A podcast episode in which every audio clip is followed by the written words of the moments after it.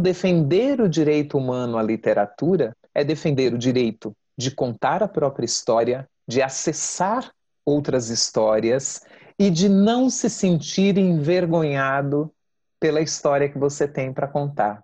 Então, a nossa existência cabe sim dentro dos livros, dentro das literaturas, não como exóticos, né? como exóticos a serem olhados, estudados. A gente quer ter a nossa autoria. Então, por que que nas nossas bibliotecas, né, a gente tem lá autoria negra e autoria indígena? Porque não é só livro que falam de negros e de indígenas, mas negros e indígenas que escrevem sobre as suas existências e da sua comunidade.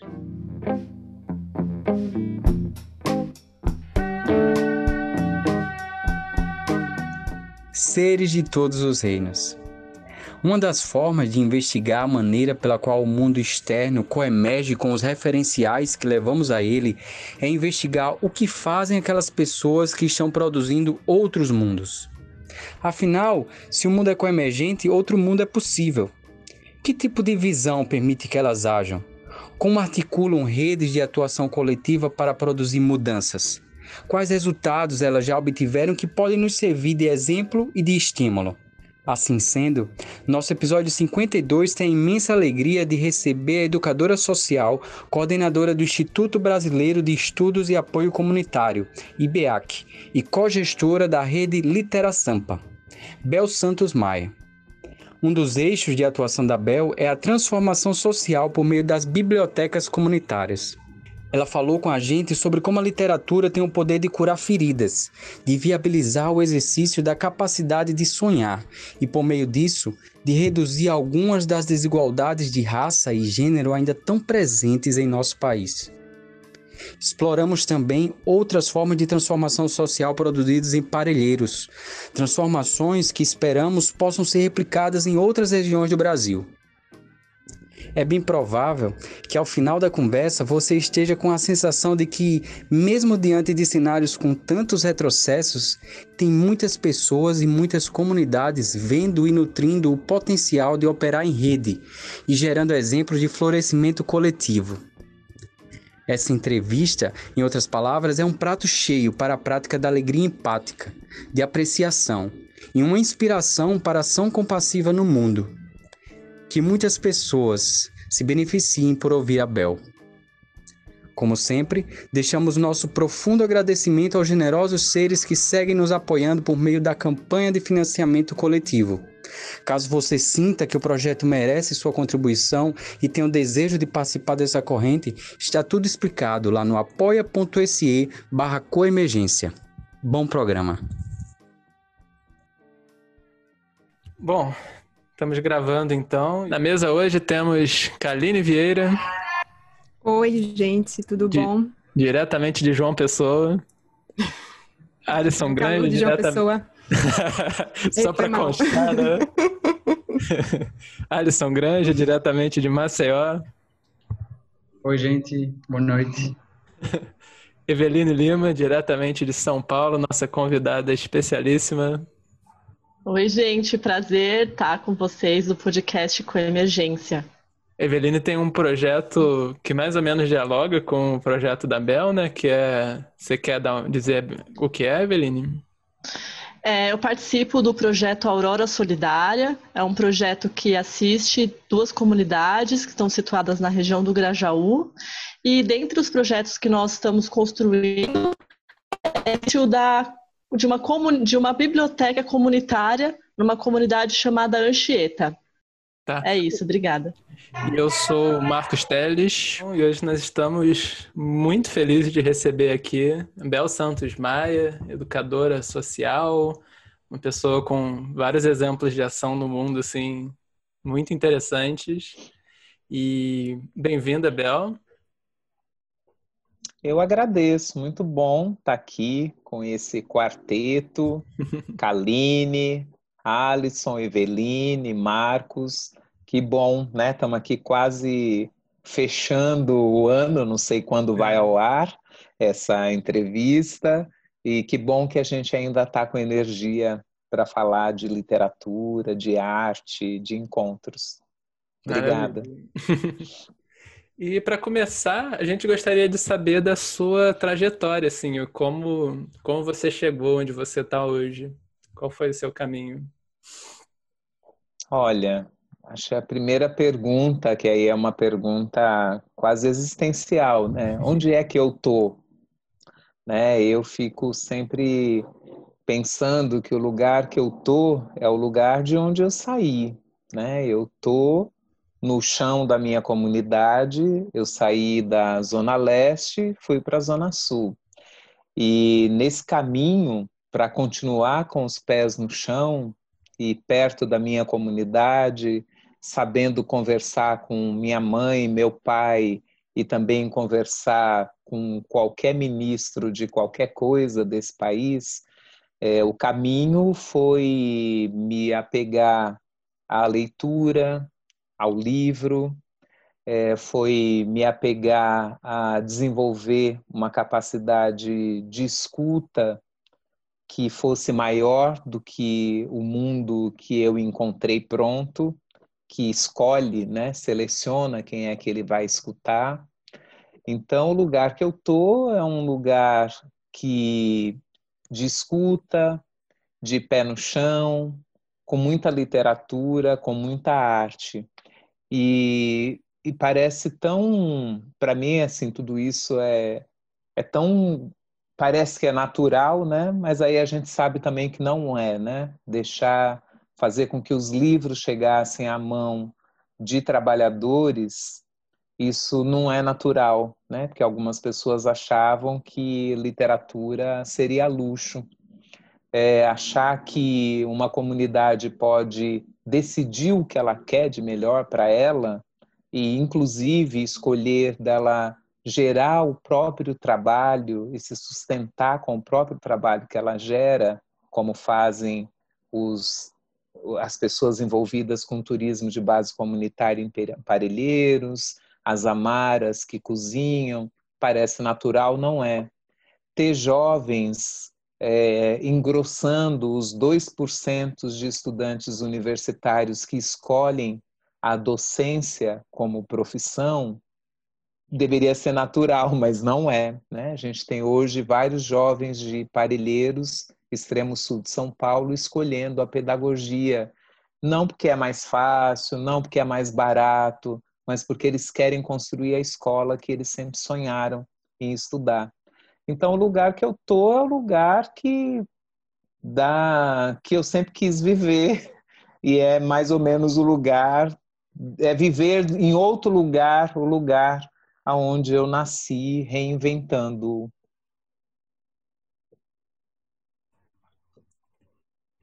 Bel, e como é que foi seu encontro com as palavras, com a literatura e o que aconteceu a partir desse encontro?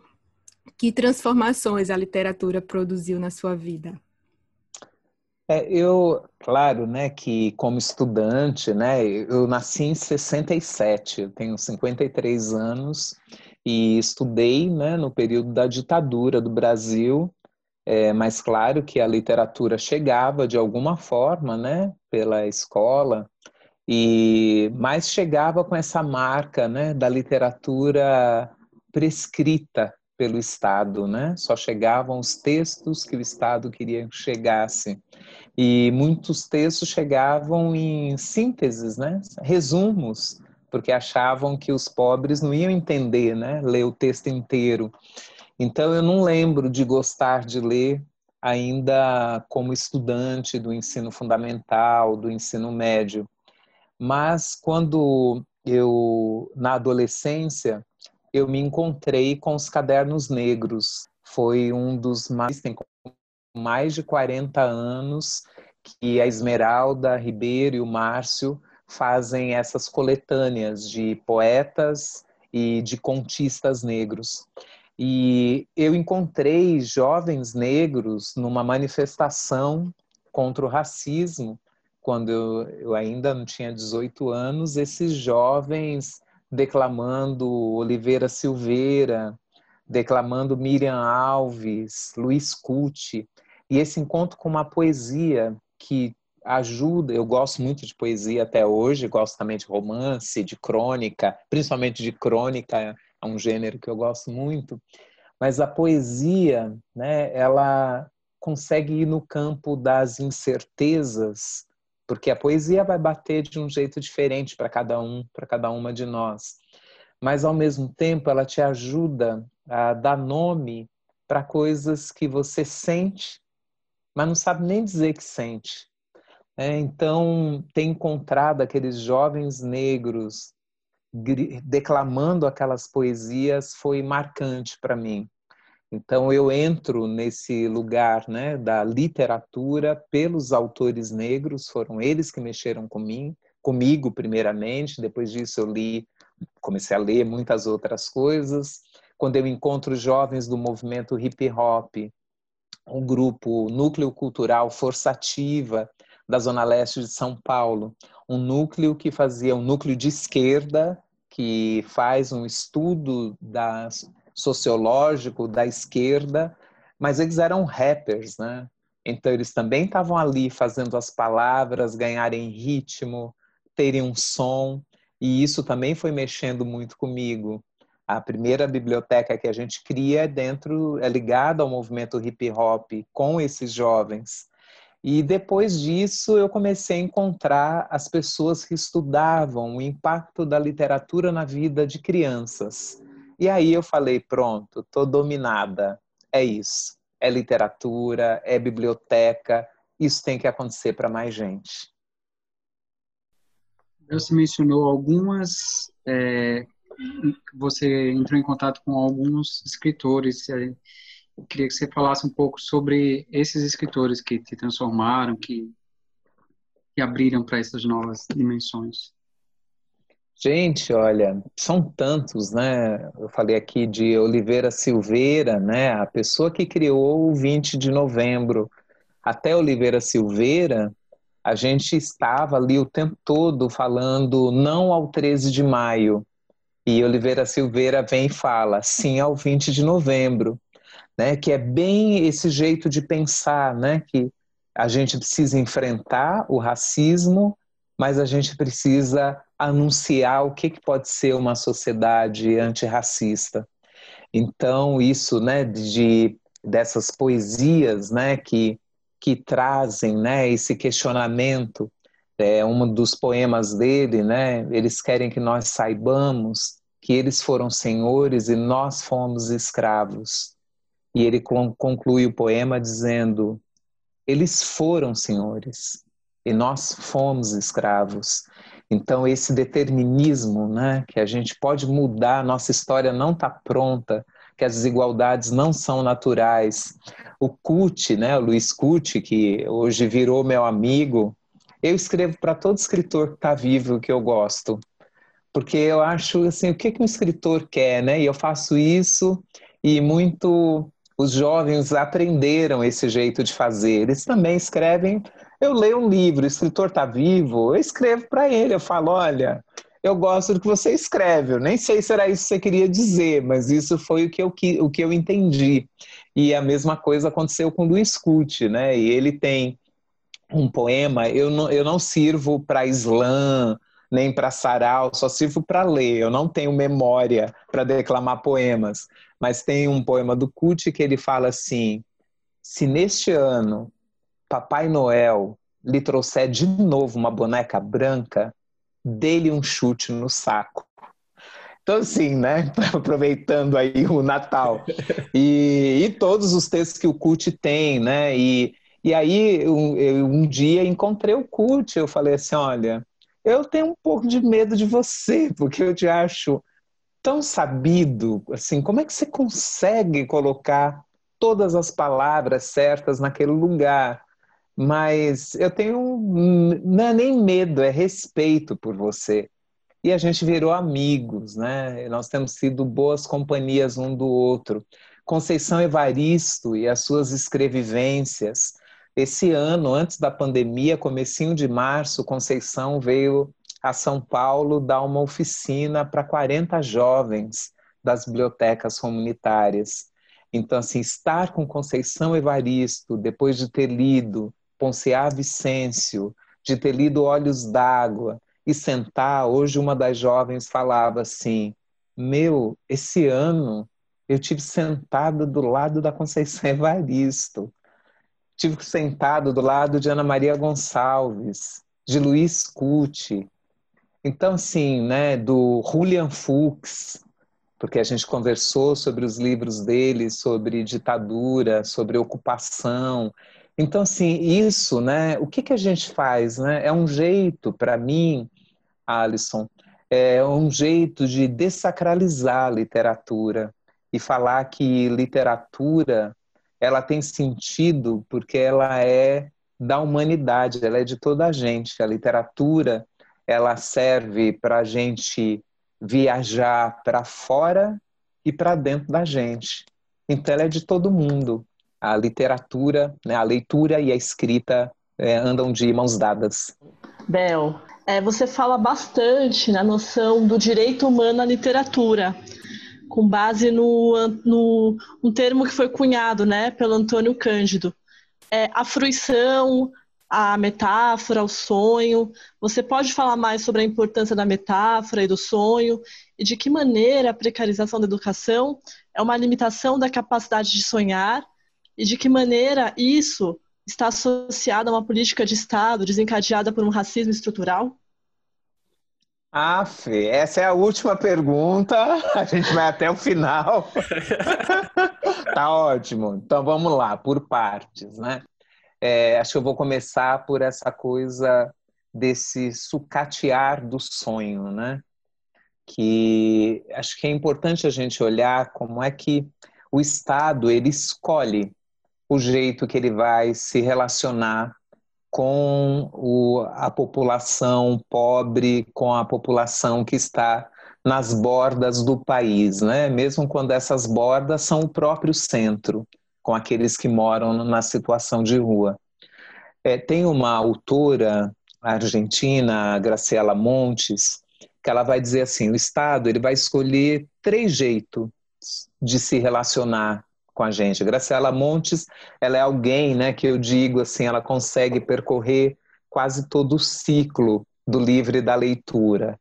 É leitora, autora, editora, formadora de leitores e de educadores, e ela tem, tem vários ensaios de que foram resultados aí de palestras que ela deu, e tem uma que ela fala da, da questão da globalização e, e da indústria, né, a, in, a indústria cultural. E ela diz o Estado, ele vai escolher três jeitos de se relacionar com aqueles que estão na, nas bordas do mundo. Uma é aquela de deixa a gente lá e ainda desce o cacete, usa a força para a gente entender que não é para a gente sair de lá, né? que aquele é o seu lugar.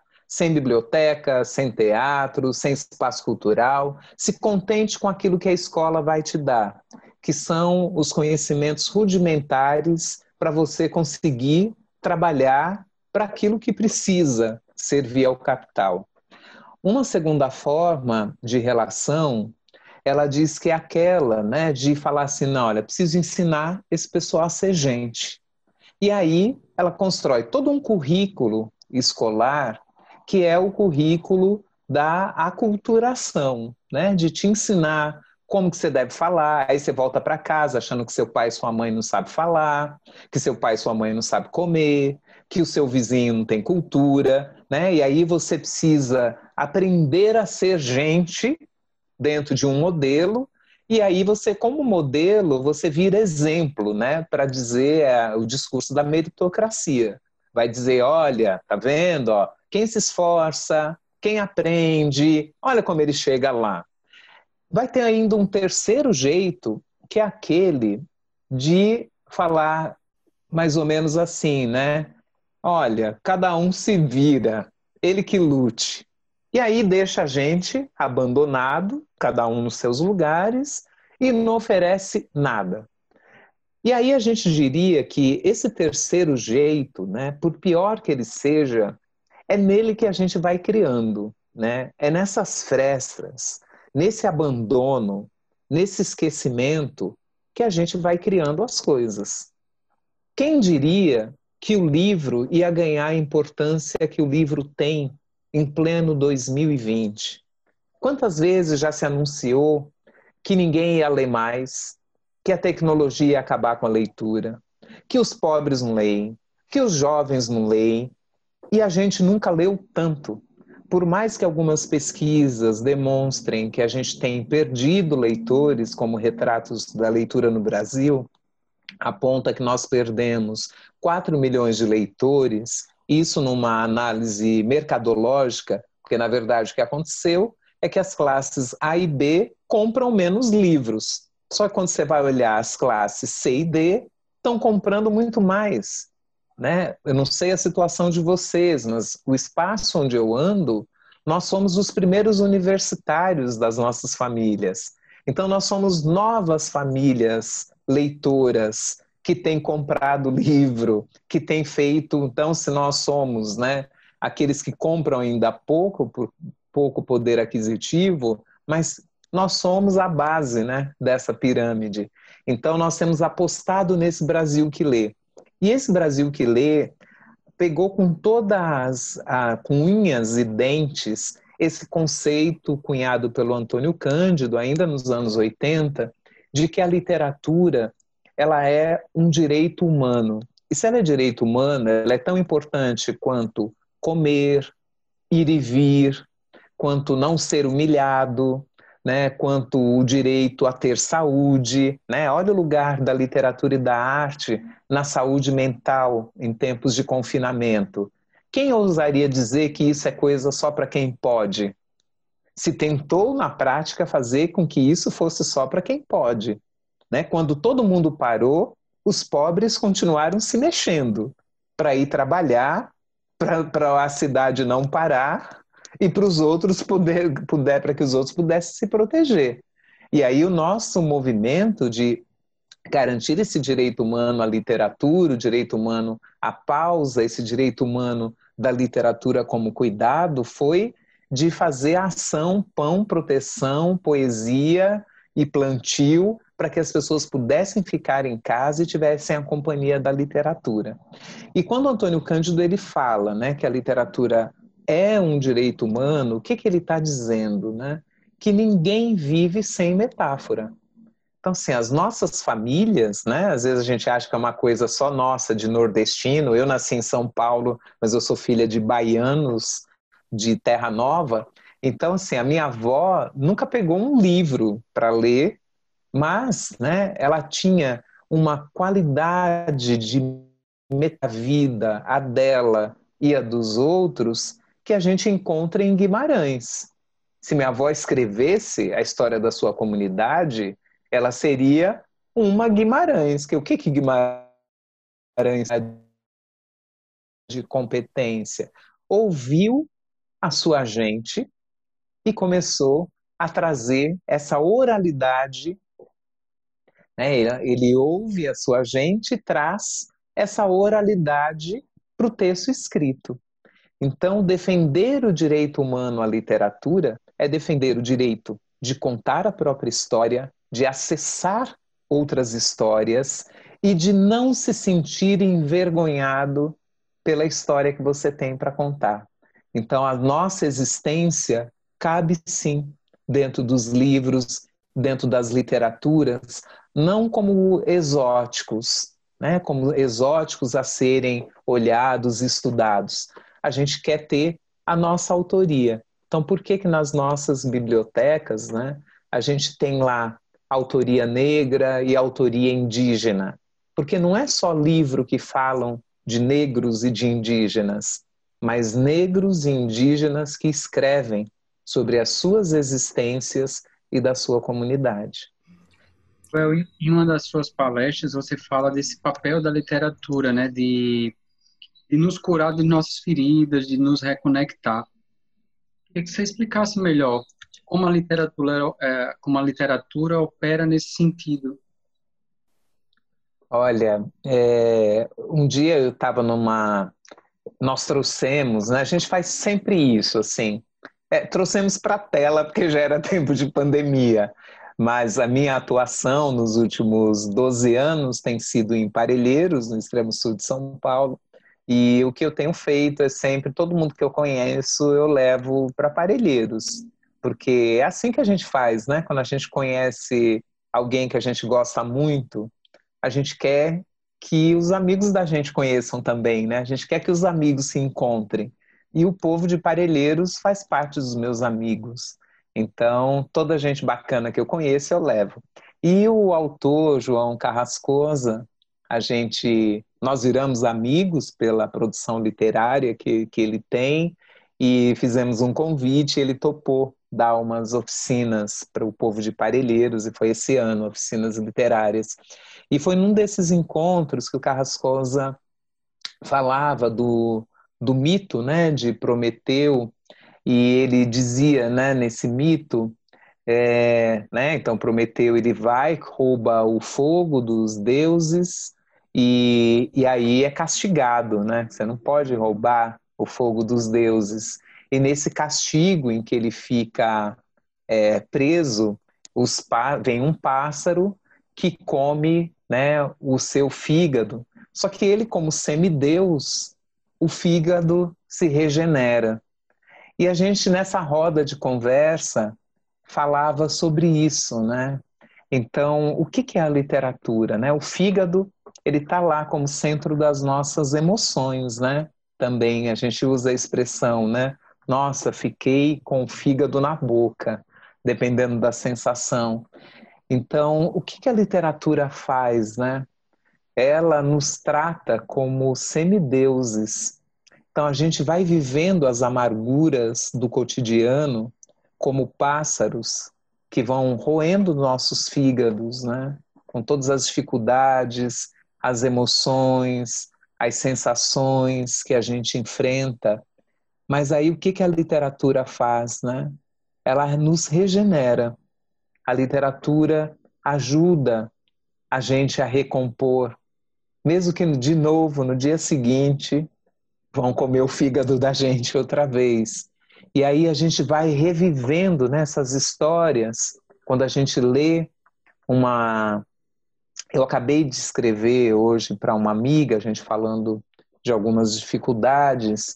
Eu escrevi, tem um trecho que o Diadorim fala para Riobaldo, acho que está logo no começo da, da obra do Grande Sertão Veredas, né? Diadorim fala assim: a vida dá sete voltas. A vida da gente dá sete voltas. Né? É assim. A vida nem é da gente. Então, é, é, isso, né? Quando eu leio isso, né? quando a literatura me traz esse tipo de, de reflexão, você pode ficar dias pensando nisso. E enquanto você está pensando e vivendo a vida de outras personagens, a vida da gente se prolonga. Eu estou lendo um livro, nossa, de. Tem aquele livro que você fala assim, por que, que eu não paro? Né? Mas o livro te carrega. Enterre Seus Mortos, da Ana Paula Maia. É o meu livro eu falo assim, é uma, quase uma brincadeira, né? Falando ler para descansar, né? Então, assim, né? Descanse, enterre seus mortos, com esse título.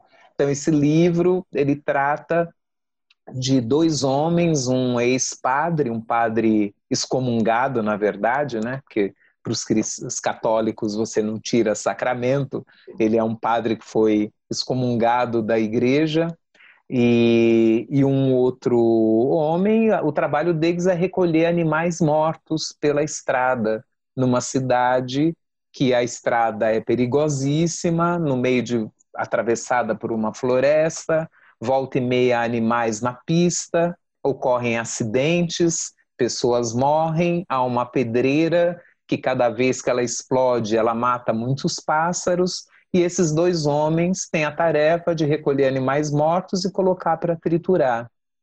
Os animais, eles estão o tempo todo em contato com a morte, mas eles não podem cuidar da vida das pessoas. Se eles encontram pessoas mortas na estrada, eles não podem carregar, porque a tarefa deles é cuidar dos animais. Nesse tempo, né, que tanta gente está tendo que lidar com tantas mortes, né? O que, que é a gente estar tá com um passo atrás da morte? Então, uma literatura dessa, Alison, ela é regenerativa, né? Por mais que ela seja dolorida, é assombrosa, eu tenho tido pesadelo, não vejo a hora de acabar logo esse livro para entrar numa coisa, falar, eu quero ler alguma coisa de borboleta no jardim, alguma coisa assim. Mas ela nos ajuda, né, a, a construir um repertório emocional para lidar com a dor. Assim como a gente conquista um repertório linguístico, né? É muito impressionante você ver um jovem leitor, como ele encontra palavras, né? como ele relaciona autores, como ele vai trazendo um repertório. Mas também há um repertório emocional que a gente constrói com essas personagens. Então é, é nisso que, que eu tenho apostado também. Bel, aproveitando que você falou agora, e a pergunta que a Eveline trouxe antes, é, eu fiquei pensando assim, quanto é, a literatura, né, é algo que é tido como elitizado, né, que se precisa de um tipo de conhecimento, ou ser culto, ter acesso a N coisas para poder falar sobre, poder ter acesso a. E eu tenho uma história que meu avô, né, aqui, aqui da Paraíba, do interior, do sertão, e ele era poeta popular. E ele, ele, era aquelas figuras, assim, bem emblemáticas, porque ele era cego também, sabe? Então, era aquela figura do folclore, né? E, e, ele, na simplicidade dele, né, no, do jeito que ele conseguia elaborar o que ele, o que ele acessava da vida, já sem visão, né, ele ia construindo é, a forma que ele via o mundo. E ele foi uma das pessoas mais felizes que eu já conheci na minha vida. A pessoa, assim, muito autossuficiente, é, muito generosa, assim, e feliz. Ele viveu até os 95 anos. E você vai falando isso e eu pensando, assim, como a poesia, né, a arte, cuidou dele, né? E cuidou da família, porque isso também produziu um efeito. E aí tem toda a trajetória do que você fala, né? O quanto ter acesso à, à educação, que era por uma questão especialmente dele de, de, subsistência, porque ele precisava que os filhos lessem, então os filhos foram colocados para ler, para poder ajudar né, no, no sistema de casa, afinal ele não conseguia ler, alguém tinha que ler para ele, e, e, isso produziu um efeito, e minha mãe e minha tia entraram na universidade, né, então foi, foi através disso, desse incentivo, né, mas é só um comentário. Ah, que bacana, né? E acho que tem uma coisa, Kaline, disso que você diz, né?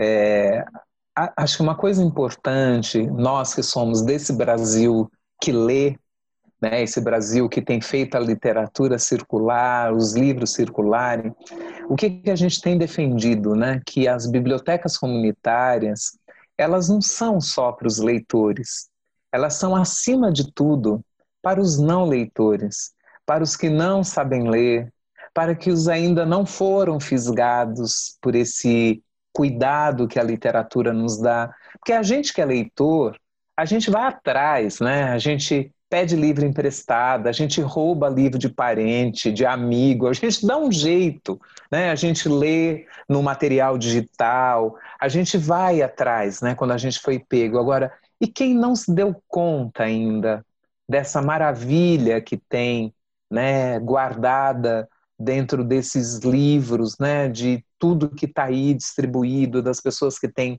pensado e escrito. Como é que a gente chega? E aí eu acho que é muito bacana a gente olhar, e isso não é só por esse contexto da pandemia, mas o quanto os jovens eles têm inaugurado outros jeitos de ler e de contar sobre as leituras. Né? Antes a gente diria eu falei até sobre isso para uma entrevista que eu dei recentemente. Antes a gente achava, né, o que, que é ler, né? Então é claro que leitura exige da gente uma disciplina, até uma certa performance, né? Uma luz, uma mesa, né? Um, um suporte para você colocar esse livro. Mas hoje, assim, as novas gerações elas têm mostrado para a gente há outros jeitos de ler, né? Eu posso é, ler em qualquer lugar, e é bom que eu leia em qualquer lugar, pensando na performance da leitura. Outras pessoas começam a ver que a leitura tem um lugar. Foi assim comigo a primeira vez que eu fui para a Europa e vi as pessoas em silêncio dentro do trem lendo. Aquilo nunca tinha passado pela minha cabeça, até porque onde eu morava, a gente nem tinha trem, né? Vinha com um ônibus cheio de curva, em pé. Não tinha a menor condição de você ler. Nunca tinha passado pela minha cabeça que o meio de transporte era um lugar para leitura. Quando você começa a fazer isso, você inaugura outros espaços, você começa a ver gente espichando o olhar para ver o que, que o outro está lendo. Então, isso também é jeito de formar leitores.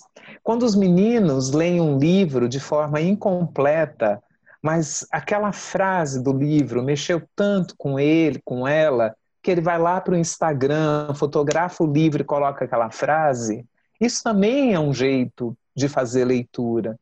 Os podcasts, né, com leituras, com trechos de leitura, ou simplesmente um vídeo lá apresentando o livro que ele nem terminou de ler. Então, assim, você tira desse pedestal, né, desse lugar de que eu preciso ser o resenhista reconhecido com chancela de alguém para indicar um livro. Não, né? Todo mundo pode. A gente fala, vamos valorizar sempre a autoria. É importante sempre dizer quem foi que falou, quem foi que escreveu, que isso é um jeito de respeitar o nosso povo né? Seja qualquer autor sempre citar a fonte, mas a gente faz do jeito que, que pode, né? E esses são jeitos de chegar a quem não é leitor. É, tem experiências muito bonitas, né? A primeira vez que nós fizemos um sarau em Parelheiros, ele foi um sarau Mulheres na Literatura. E aí a gente escolheu algumas mulheres, isso foi em 2009. Aí nós escolhemos algumas autoras mulheres. Então foi Carolina Maria de Jesus, Lígia Fagundes Teles, Alice Ruiz e tinha mais e Clarice Lispector. Então nós pegamos uma amiga que é estudiosa de literatura, jornalista, foi para Parelheiros, deu a formação e a gente falou: e agora? Como a gente vai fazer para conversar sobre esses livros? chamamos a escola, a escola topou ser parceira, os jovens começaram a fazer o que eles recebiam no encontro, eles replicavam na sala de aula. Fomos aqui a uma região da cidade de São Paulo que trabalha com tecido e eles doaram sacos e a gente escrevia à mão trechos de livro e pendurou nas paredes das escolas convidamos alguns amigos para fazer conversa, e aí eu lembro, eu estava na sala que conversava sobre Carolina Maria de Jesus. Nós tivemos nesse evento mais de 400 pessoas, num sábado, numa, biblioteca, numa uma escola, na escola Barragem 2, pessoas que caminharam até 3 quilômetros no meio do barro para chegar lá dentro da escola e conversar sobre literatura, porque era a primeira vez que isso estava acontecendo ali. E na sala de Carolina, eu lembro que eu tinha, a gente tinha os tecidos e ainda fizemos algumas filipetas com trechos de falas de quarto de despejo, né? E distribuímos para os jovens que sabiam ler. E a mãe de uns meninos falava assim: Nossa, essa escritora passou fome. Porque na cabeça dela, um escritor não passaria fome, porque escritor é uma coisa de tanta nobreza, não é possível que um escritor passe fome. Nossa, essa escritora passou fome. Aí a gente leu né, o trecho que a Carolina fala que a fome é amarela. E aí uma outra falava assim: passou sim, porque ela sabe que a fome é amarela. E aí a gente falou, começou a conversar, mas se a gente não pega a fome, como que a gente sabe que ela é amarela? E aí a gente começou a conversar sobre tudo aquilo, né? Eu fico, até, fico emocionada de, de lembrar dessa história toda. E aí, quando eu contei que Carolina morreu em Parelheiros, e as pessoas não se conformavam por elas não terem conhecido, né? E aí agora, né, o ano que vem, a gente vai ter uma grande exposição sobre Carolina, sobre a vida dela no Instituto Moreira Salles. Eu fui chamada para ser conselheira e a segunda, a primeira coisa que eu fiz foi aceitar, emocionadíssima, porque é um conselho lindo. E a segunda coisa foi mandar o recado para aparelheiros, falar, gente, Carolina vai vir para Paulista, para a Avenida dos Bancos dessa cidade, e a gente vai vir junto com ela. Então, assim, tudo isso é a literatura. Então, não é só o livro, né? não é só o texto, mas é tudo que a gente, o que o texto, o que os, as personagens, o que os autores e as autoras despertam na gente. Até essa conversa desse podcast, tudo isso é a literatura. Então, assim, a gente precisa tirar, né, o, tem um, né, o, Manu, o Manuel de Barros, né, ele tem um dos textos que ele fala dessa literatura, né, das palavras com barriga no chão. Então a gente precisa, né, colocar a literatura com barriga no chão, né, misturada com a nossa gente, misturada com todos os sotaques que a gente pode ter. Só assim que a gente vai construir um país de leitores e de leitoras. Uau! Foi seu avô que despertou toda essa conversa. Ele ficaria feliz de ouvi-la. É, Bel, eu vou. Tem uma coisa que eu queria te perguntar. Eu não sei assim o quanto você acha que cabe, mas eu vou tentar e aí você fica à vontade assim para para ver se faz sentido entrar nisso, né? Que seria sobre a atuação do IBEAC em, em Parelheiros e como você ver assim esse outro esse conjunto amplo de atividades do qual a biblioteca Caminhos da Leitura é, um deles, né? É, então o IBEAC tem esses vários projetos ou participa, não sei se é direto ou indiretamente assim, mas de que uh, eles são conectados com coisas uh, que aterram um pouco a nossa vida que no aspecto urbano assim é como se a gente se desconectou da produção de alimentos, do, dos cuidados durante a gravidez ou do início da vida. Então é um modo de vida que tenta, que se aliena um pouco assim da, da própria sobrevivência, num sentido, né, de coisas muito básicas da vida. Então a gente compra comida de super longe, com agrotóxico e tudo mais. Então lá tem o Amaras, por exemplo, né, de essa comunidade de mulheres produzindo orgânicos, tem atividades de agroturismo. Você citou pra gente as mães mobilizadoras, uh, o coletivo Sementeiras de Direitos, enfim, são vários projetos diferentes e várias atividades muito interessantes, assim, muito importantes. É, é, claro que eu não queria te pedir assim para dizer detalhadamente de cada grupo, porque são muitas atividades, né? Mas uh, o que, que você vê assim de como que eles funcionam? Como que, como que a comunidade se junta para fazer essas atividades acontecerem? E que tipo de benefício você vê sendo produzido por essa? Eu não sei se daria para dizer uma auto-organização assim. Então, olha só, né? nós chegamos, né, nós do IBEAC, em Parelheiros, em 2008. Eu coordeno o IBEAC há 24 anos e a Vera Leon, a outra coordenadora, que é uma mulher com mais de 70, ela está no IBEAC há 38. O IBEAC vai fazer 40 o ano que vem e é uma organização, né, Instituto Brasileiro de Estudos e Apoio Comunitário. Só esse nome já diz que é velha, né? Ninguém põe mais nome assim em organização. E o IBEAC ele nasce nos anos 80, né? Ele nasce dentro do em 81 nesse processo de democratização do país. E aí a gente fala que bom que a gente sobreviveu até agora, né? Porque estamos de novo no processo de democratização do país. Então a gente está falando de novo coisas que a gente falava lá atrás, né? Tendo que defender de novo a Declaração dos Direitos Humanos, tendo que defender a participação das comunidades, tendo de novo, né, que pensar na formação da vereança das cidades, de como fortalecer. Então, assim, né, é uma instituição que vai fazer 40 anos o ano que vem, mas que continua aí atualíssima. Mas em 2006, eu e a Vera Leon, a gente já tinha feito muitas formações ligadas aos direitos humanos. Nós ficamos cinco anos na região norte, aqui em São Paulo, nós tínhamos feito toda a formação dos agentes comunitários de saúde na gestão da, da marca Suplicy.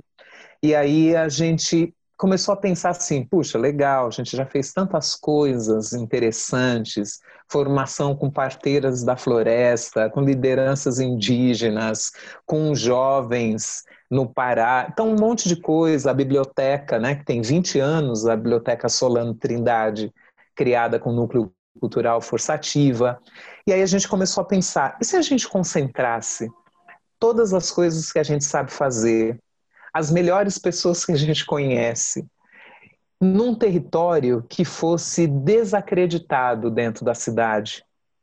Se a gente levasse tudo de melhor que a gente tem para fortalecer as lideranças que estão lá, será que isso poderia fazer a diferença? Isso a gente se perguntou em 2006.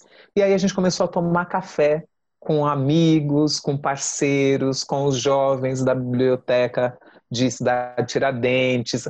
A gente ficou dois anos pensando e todo mundo achando que tinha muito sentido uma ação concentrada dentro de um território.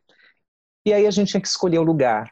E a gente decidiu: vamos escolher um lugar que a gente pode ajudar a fazer diferença. E aí tinha saído um ranking da cidade de São Paulo que mapeava as 31 subprefeituras da cidade. Pinheiros aparecia como o melhor lugar para se viver em São Paulo e Parelheiros como pior lugar. Né? Grajaú estava ali perto, né, Eveline? Desse, nesse índice né, de desenvolvimento humano da cidade de São Paulo, que olhava qualidade de educação, esperança de vida, né, as condições de saúde. E aí a gente fala, olha, o IBEAC está perto de Pinheiros. Nós falamos, está na hora de juntar esses P's, né? Parece que a gente gosta de língua do P, né? A gente vive trazendo P para as histórias de parelheiros. E aí a gente fala, olha, Pinheiros tem uma dívida com Parelheiros, porque de cada cinco copos de água que se bebe em Pinheiros, três vêm de Parelheiros. E as pessoas não sabiam onde Parelheiros ficava. Ah, aquele lugar lá onde vivem os índios, aquele lugar super longe, que está a 50 quilômetros do centro da cidade. E aí a gente tinha outra questão, né? Eu não sou de Parelheiros, a Vera não é de Parelheiros, o IBA que não está em Parelheiros, como é que você chega? E aí a gente falou, olha, vamos chegar pelo pessoal da saúde que a gente conhece. E aí nós fomos, e aí a gente teve mais um indicador das dificuldades que Parelheiros enfrentava. Nós chegamos nos serviços de saúde e lá estavam as mesmas pessoas que até 10 anos antes tinham participado de formação conosco, na mesma, no mesmo lugar, sendo que em outras regiões a gente encontrava pessoas que tinham ido fazer técnico em enfermagem, faculdade de enfermagem, pedagogia, foram fazendo outras coisas na vida. E em Parelheiros, as pessoas continuavam na mesma atividade, porque elas não tinham vontade de mudar de lugar? Não, porque elas tinham muito mais restrições às suas mobilidades, desde o fato de não ter ônibus para sair de lá de dentro do lugar, né? E isso impedia com que elas pudessem chegar em outros lugares. Quando as pessoas nos viram, teve essa vantagem, elas ficaram muito felizes. Que bom que vocês estão aqui, que bom que vocês continuam. Mas aí as, a gente falou, vamos ver o que a gente pode fazer junto. E as lideranças comunitárias diziam assim: ah, fogo de palha.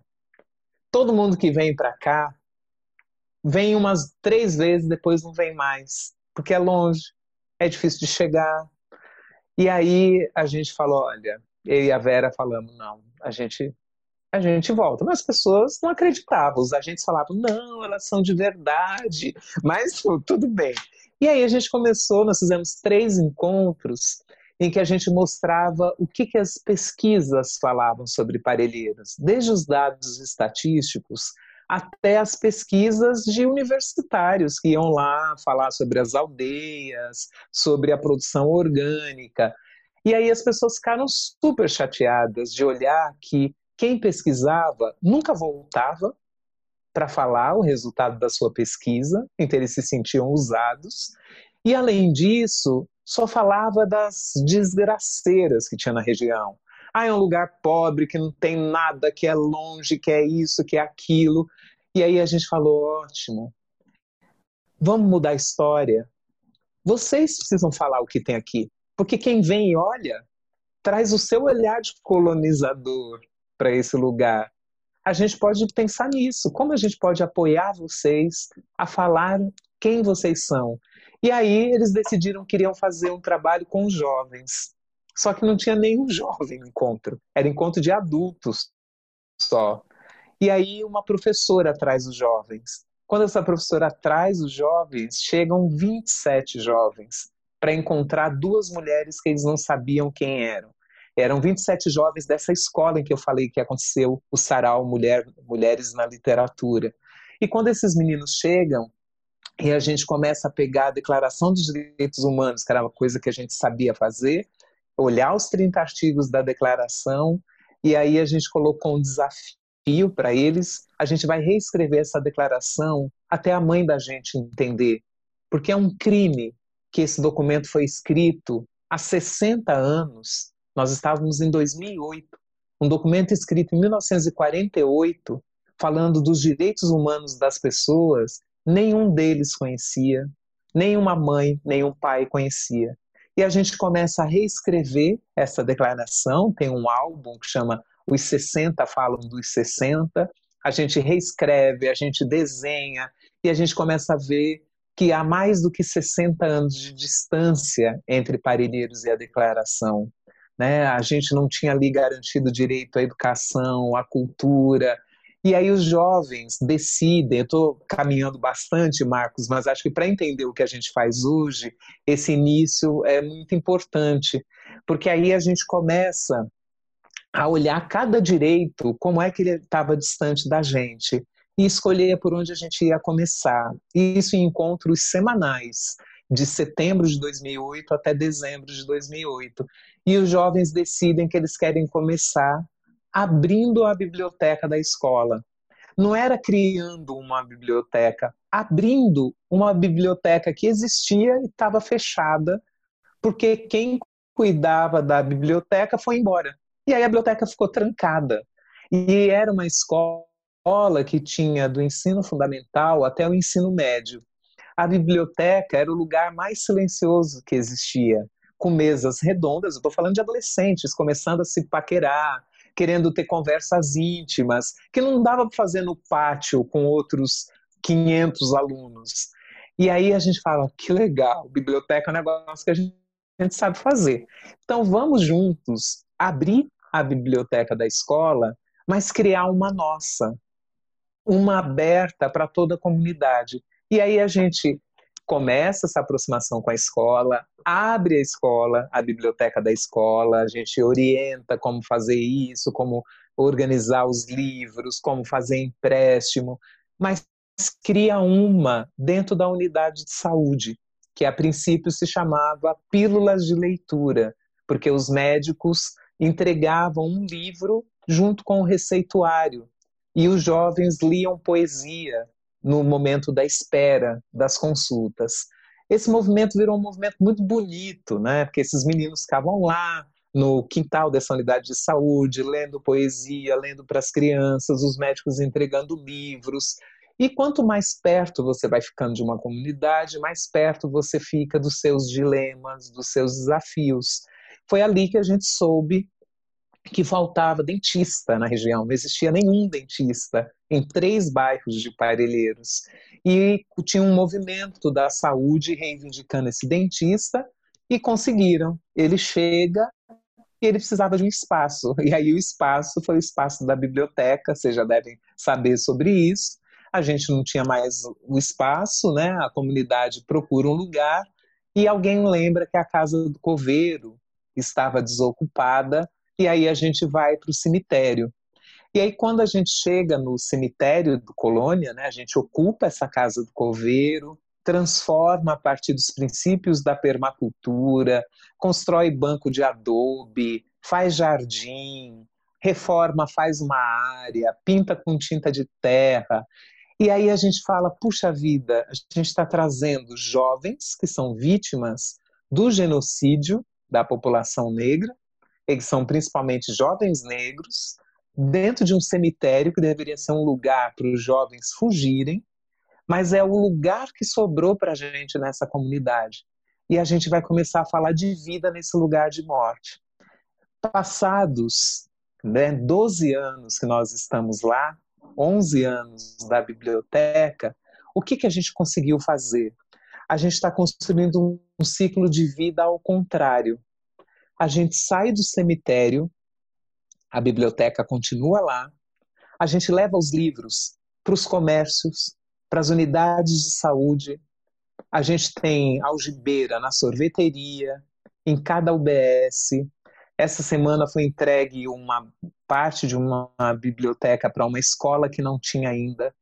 A gente começa a adotar a rua para a rua, adotar as crianças, e aí a gente leva para a rua ação de leitura, de pintura dos muros com tinta de terra, fazendo grafismos.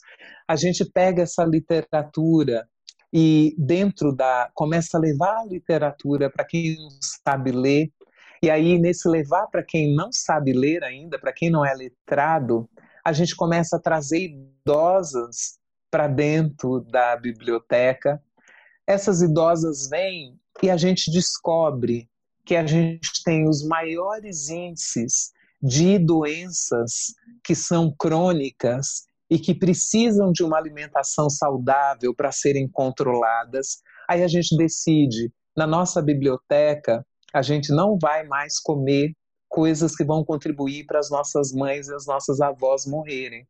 Então a gente começa a produzir o alimento que a gente vai consumir com os frutos da região.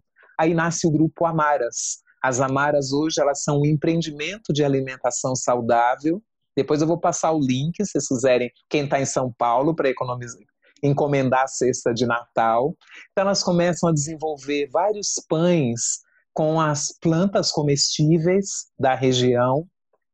Elas criaram, essas mulheres, um café da manhã que chama Espetáculo para Carolina, que é o café da manhã com os mais com a maior quantidade de itens e elas ofereceram esse café para Conceição Evaristo numa oficina de escrevivência que aconteceu no SESC aqui em São Paulo, e elas nomearam esse café de espetáculo para Carolina, porque lá atrás, quando a gente começou, elas souberam que Carolina passava fome, e elas disseram: quem passa fome merece o melhor café da manhã. Assim como a Bel vive dizendo que quem não é leitor não pode ser leitor com o pior livro, que ele precisa do melhor livro, o nosso café é para quem passa fome. E aí elas inauguram esse café no dia que quarto de despejo estaria fazendo 60 anos, oferecendo café da manhã para mais de 100 mulheres dentro da biblioteca. Aí essa biblioteca começa a atrair um monte de gente, começa a querer conhecer como é que acontece tanta coisa nesse fim de mundo chamado Parelheiros? Como é que jovens que a gente acha que não lê começam a circular pelos vários eventos da cidade? E aí, de tanto receber visita, a gente começou a pensar: quem chega em Parelheiros, na biblioteca, precisa conhecer Parelheiros. E aí a gente começa a organizar um roteiro de turismo de base comunitária visitando os produtores orgânicos que tem dentro do nosso território. Aí a gente chamou uma amiga nossa que tem experiência em fazer isso, que é o pessoal da Acolhida na Colônia de Santa Catarina, tanto que o nosso chama Acolhendo em Parelheiros. Eles transferiram toda a metodologia para a gente. Então hoje a gente eram sete sítios, agora estão aumentando para 30 a gente estava dando a formação para 30 produtores orgânicos, e ele é um turismo pedagógico, principalmente, para a gente parar com essa vergonha de ser filho de quem planta. Né? Então, assim, ainda você tem né, meninos e meninas com vergonha dos seus pais, porque eles são pequenos agricultores, mas aí eles produzem, vão vender no centro, Aí quem está no centro fica orgulhoso de estar tá comprando um produto orgânico e o menino que está lá no território tem vergonha de seu pai e de sua mãe. Então o nosso turismo é um turismo pedagógico, é, leva a garotada mesmo para ir para e a universidade também para visitar os sítios, para aprender a plantar. E aí a gente começou a criar a feira da quebrada. A feira da quebrada é para a gente consumir orgânico, porque senão a gente fica continua comendo com veneno para vender para quem tem dinheiro no centro. Então a ideia é que as pessoas comprem lá no território e a gente começou a plantar, né? Então a gente tem algumas hortas comunitárias no território, cada bairro onde a gente está, são seis bairros, sete bairros, cada bairro tem uma horta comunitária, e agora, durante a pandemia, a gente começou a dar oficina de horta em casa também. Então, várias, várias famílias estão produzindo orgânico dentro das suas casas, para que elas também possam ter alimentação saudável. E nesse movimento, então, sai do cemitério, no cemitério a gente começa a ir para a rua, aí a gente volta com as mulheres, né, com as amaras, as sementeiras, a gente vai para os sítios e dos sítios a gente conseguiu chegar à maternidade, que a gente falou, puxa vida, se tudo isso que a gente está construindo está sendo tão bom para a gente, os bebês precisam nascer sabendo que essa comunidade existe.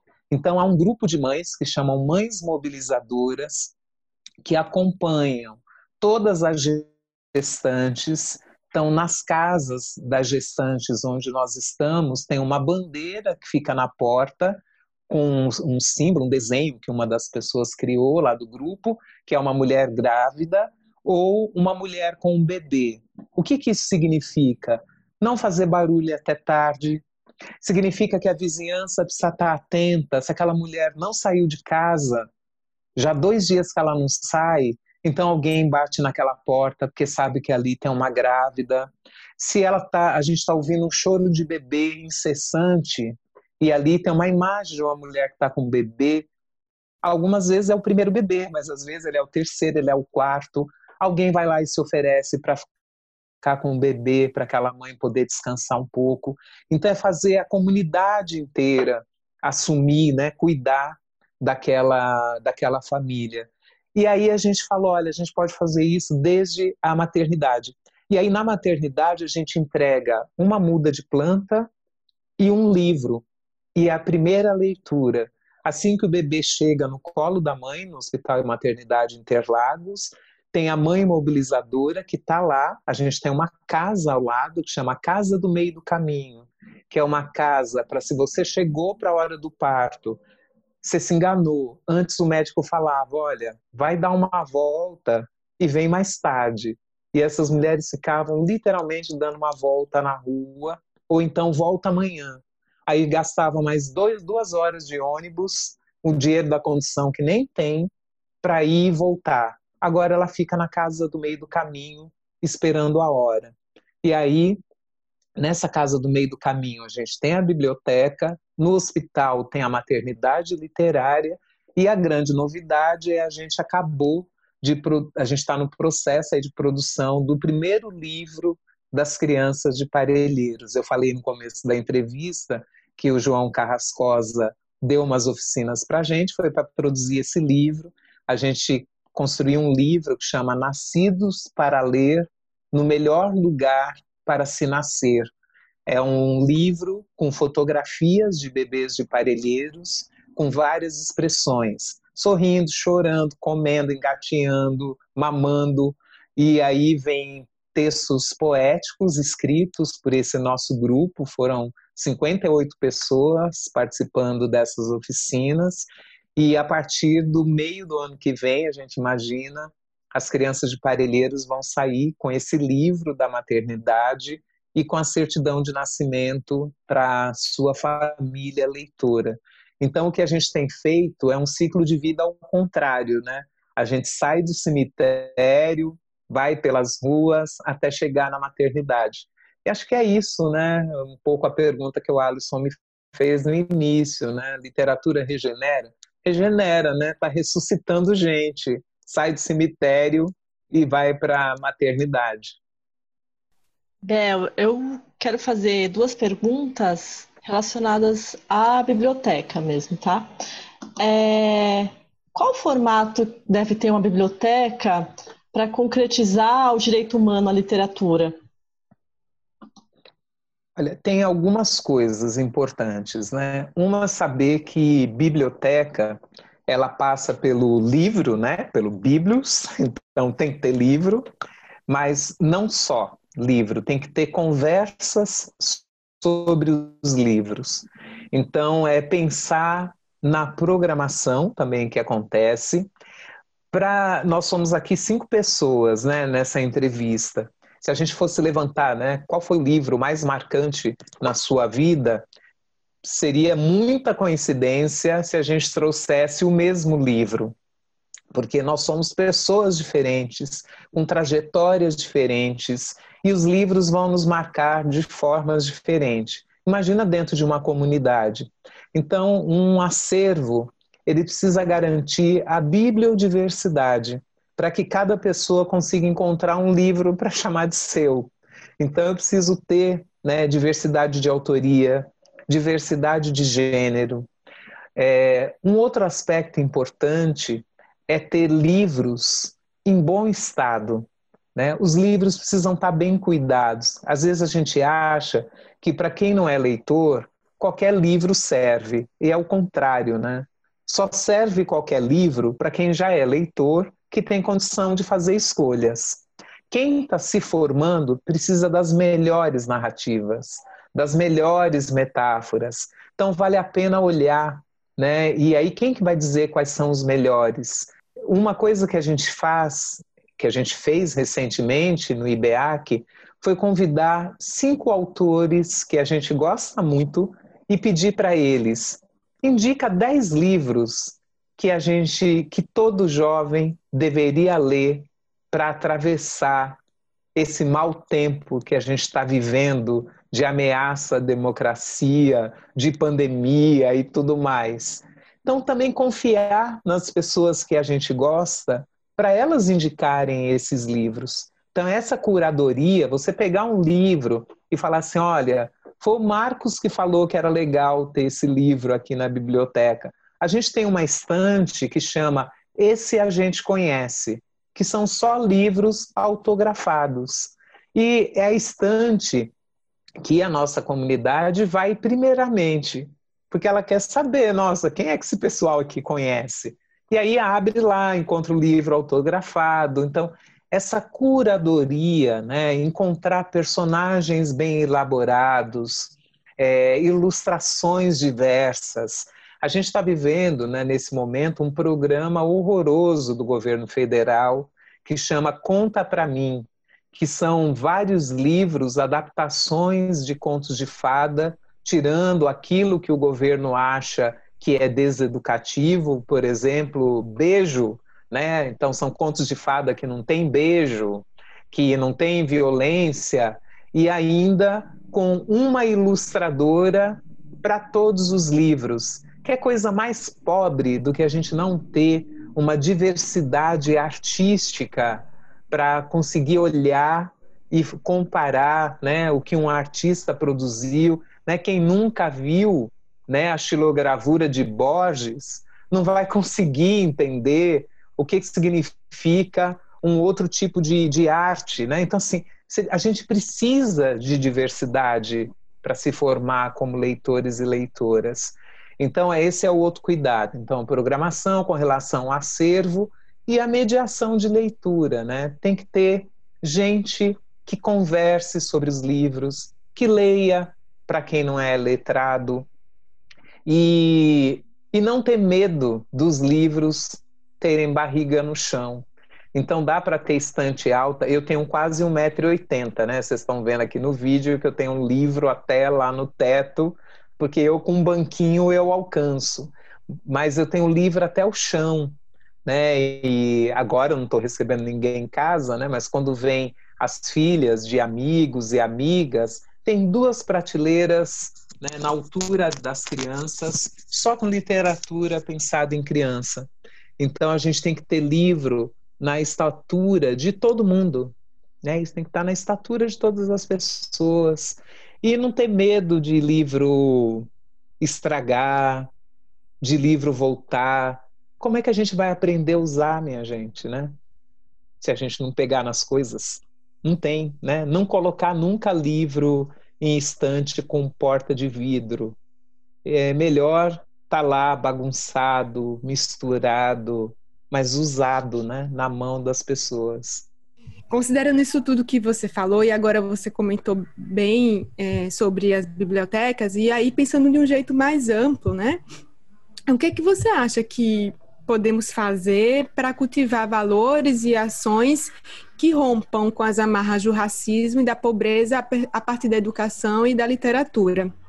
Se há movimentos que a gente pode iniciar, seja individualmente, seja em pequenos grupos, que possam colaborar de alguma maneira para essa construção e que a gente possa né, sonhar, né? E que, essas, que nós e quem, quem tiver, no contexto que tiver, possa ter sonhos e realizar esses sonhos. Dá para a gente fazer alguma coisa de onde a gente está? Sempre. É, aqui em São Paulo tem um movimento muito bonito que surgiu dentro de uma ETEC, num curso de biblioteconomia, umas estudantes que começaram a fazer a pergunta: é, quantas autoras negras você já leu? E elas começaram a fazer essa pergunta para as pessoas. Então, isso é um movimento que cada um de nós pode fazer. Né? Então, assim, imagina se você se comprometer a ler uma autora negra por semestre, e em dois anos você vai ter lido quatro. E aí eu tenho certeza que no terceiro ano você vai ler mais de uma. Porque o jeito que essas mulheres têm escrito, e sobretudo sobre racismo, sobre religiosidade, sobre família, sobre cidade, sobre futebol, né? São autoras, e aí eu tenho uma lista enorme, né? Que eu poderia estar tá trazendo. Então, a gente falou aqui hoje de Conceição, Ana Maria Gonçalves, Miriam Alves, Cidinha da Silva, Elisandra Souza, Mariadinha, tem um monte, todas vivas, estão todas aí. Dá para ler, dá para escrever para elas, dá para acompanhar as lives que elas estão fazendo. Eu fiz essa mesma pergunta eu estava num evento há uns anos atrás com um ex-ministro, um ex-ministro até muito sério, muito querido, que está dentro da academia, um ex-ministro da educação, e ele falava assim que dessa dificuldade, né, de encontrar é, pesquisadores na academia para conseguir colocar dentro dos seus currículos. E eu falei para ele, falei, professor, se o senhor pegasse em cada semestre e colocasse só um autor negro ou uma autora negra dentro da sua bibliografia. Você é professor há quase 20 anos dentro da universidade. Você teria trazido 40 autores negros. Ou você tem dúvida de que eles existem? Então, assim, tem, tem coisas que é de cada um de nós, né? Eu não sei vocês, como é que vocês organizam, se vocês organizam eventos, mas eu me recuso a organizar qualquer evento que tenha três pessoas e que pelo menos uma não seja mulher e que uma não seja negra. Eu me recuso a fazer isso. Porque assim, essas pessoas existem. Então, tem coisas assim muito objetivas, muito concretas. E depois, acho que é o que a gente tem, né? Se a gente está no lugar de educador, educadora na escola, é criar espaço para as pessoas falarem, né? Eu também já falei sobre isso, essas plataformas nos ensinaram a escutar as pessoas, porque aqui não dá certo. Né? Na vida a gente sai atropelando, falando por cima das pessoas. Nas plataformas digitais não dá certo a gente se incomoda se tem um ruído, se tem outra pessoa falando. A gente pode estar tá trazendo essa aprendizagem né, e ouvir o que cada pessoa tem para dizer. Os alunos e alunas negras, eles estão dizendo faz tempo onde é que dói o racismo dentro da escola. Eles estão dizendo, por que, que a gente não escuta? Né? Por que, que tem gente que não escuta? Como é que a gente é, começa a ouvir, né? Por mais que isso do, doa, e como é que a gente localiza isso e entende que é responsabilidade nossa fazer isso mudar, né? A gente não pode ser quem engrossa essa ideia do mimimi, da lamúria. Tem um outro espaço, né, que a gente precisa é, se colocar, né? Aqui a gente está também com pessoas brancas, né, dentro desse grupo. É como é que as pessoas brancas começam a falar né, do seu lugar de fala enquanto pessoa branca, né, reconhecer o que é viver numa sociedade de privilégios. E dentro dessa sociedade de privilégios, reconhecer que a gente não vai construir igualdade se a gente não tratar de forma desigual quem está no contexto de desigualdade. Então significa assim, né? Quando a gente está aqui gravando um podcast, falar para a mulher negra, você pergunta primeiro, porque você tem menos oportunidades de perguntar em qualquer lugar em que a gente está. É, é conseguir, né? Perguntar para os movimentos antirracistas, olha, o que que eu posso fazer como branco? E não já sair fazendo, né? Explicando, né? Não tem as feministas as jovens feministas, eu adoro, né? Como é que elas ensinam tantas coisas. Vocês duas são bem jovens e eu adoro, né? Quando elas, eu estava uma vez num evento mediando e aí uma jovem falou uma coisa e um rapaz levantou e falou assim: é, eu quero completar para explicar melhor o que ela quis dizer. A menina não teve a menor dúvida, a mediadora era eu e falou assim: nunca explique o que uma outra mulher quer dizer. E deu uma aula. Então, assim, a minha geração até ia guardar para falar depois. Tem uma geração agora que tem metido o pé na porta. E aí a gente, né, isso com relação ao racismo. Então acho que a gente tem que aguentar esse pé na porta, um pouco, eu diria, para os brancos. Aguenta, porque tem muita tensão reprimida do nosso lado. E tem uma geração que não está aguentando mais isso. Então, ao invés de explicar, é hora de mutar o microfone, escutar, entender, se juntar. E aí, né, eu sou da área da leitura, eu diria, lê, gente, tem tanta coisa, né? Lê Maya Angelou, né? Lê Conceição, né? Tem tanto livro que diz né, sobre o que a gente está sentindo e que vai ajudando a gente a organizar aí as ações. Muito bom. Adorei as dicas. É, Bel, então agora que a gente caminha para o final, é, a gente primeiro queria te, nós queríamos perguntar se você gostaria de divulgar alguma coisa, de linkar alguma coisa que as pessoas possam procurar e aí eu faço a, a final final mesmo. Olha, a gente investe bastante no IBEAC nas questões de comunicação, principalmente os jovens têm nos ensinado a fazer isso. Então, tem um podcast que é muito bacana, que chama Vozes daqui de Parelheiros. Ele está em quatro plataformas, eu posso mandar depois para vocês. O Vozes daqui de Parelheiros tem tudo que a gente faz, do cemitério até a maternidade, todas as terças e sextas tem alguém contando, porque era essa a ideia, que as pessoas possam falar por elas mesmas. Então, Vozes daqui, eu acho que o Vozes daqui é o melhor de tudo, porque lá também vai ter os jovens falando sobre o, a agência de notícias, que é a agência de notícias da Quebrada, que é um jornal mural em que os jovens fazem, os jovens não, tem um monte de gente envolvida, que faz um resumo a cada, são dois por semestre, de tudo que a gente faz. Antes era impresso e colocados no comércio, nas escolas, e agora está circulando aí de forma digital. E tem o site do IBEAC, que estão lá todas as informações. A gente vai lançar um relatório das ações Pão, Proteção, Poesia e Plantio, que foi o nosso movimento dentro da pandemia. A gente conseguiu apoiar mais de seis famílias, seis mil famílias do território com alimentação, com proteção, com livros e na produção de hortas. E lá vão ter as formas, para quem tiver vontade de apoiar as ações de alguma forma, lá vão ter os caminhos no site.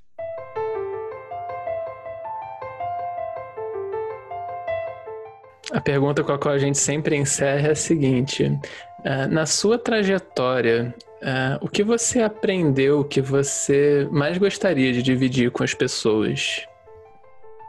Eita! Eita! Eita, que pergunta! Olha, nossa, eu sou uma. Eu sou freiriana, né? Como princípio. E, e uma coisa que eu acredito que é, ser educador é aquele mesmo que, que aprende, né? Então, acho que a coisa que eu mais aprendi com as pessoas é que ninguém tem o direito de dizer que o seu destino está dado. Ninguém.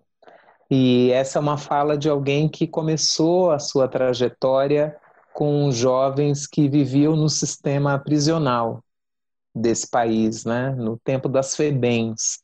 A minha trajetória começa nos Centros de Defesa de Criança e Adolescente. E sempre lutei contra isso, né? contra esse destino dado. Então, cada vez que eu me surpreendo com uma menina tímida ou intimidada que sobe no palco para declamar um poema, eu me repito, né? ninguém, ninguém pode dizer o que você vai ser, pode dizer que você não vai ser nada. Eu sou uma. Eu fui uma das meninas que as pessoas achavam que não daria para nada. Muito magra, muito tímida, muito muda, muito quieta, com cara de boba. E acho que eu não sou nada disso. Pelo menos a Bel, que chegou aqui em 2020, olha para a menina que ficou lá atrás e fala: Ó, vem que acho que vai dar certo.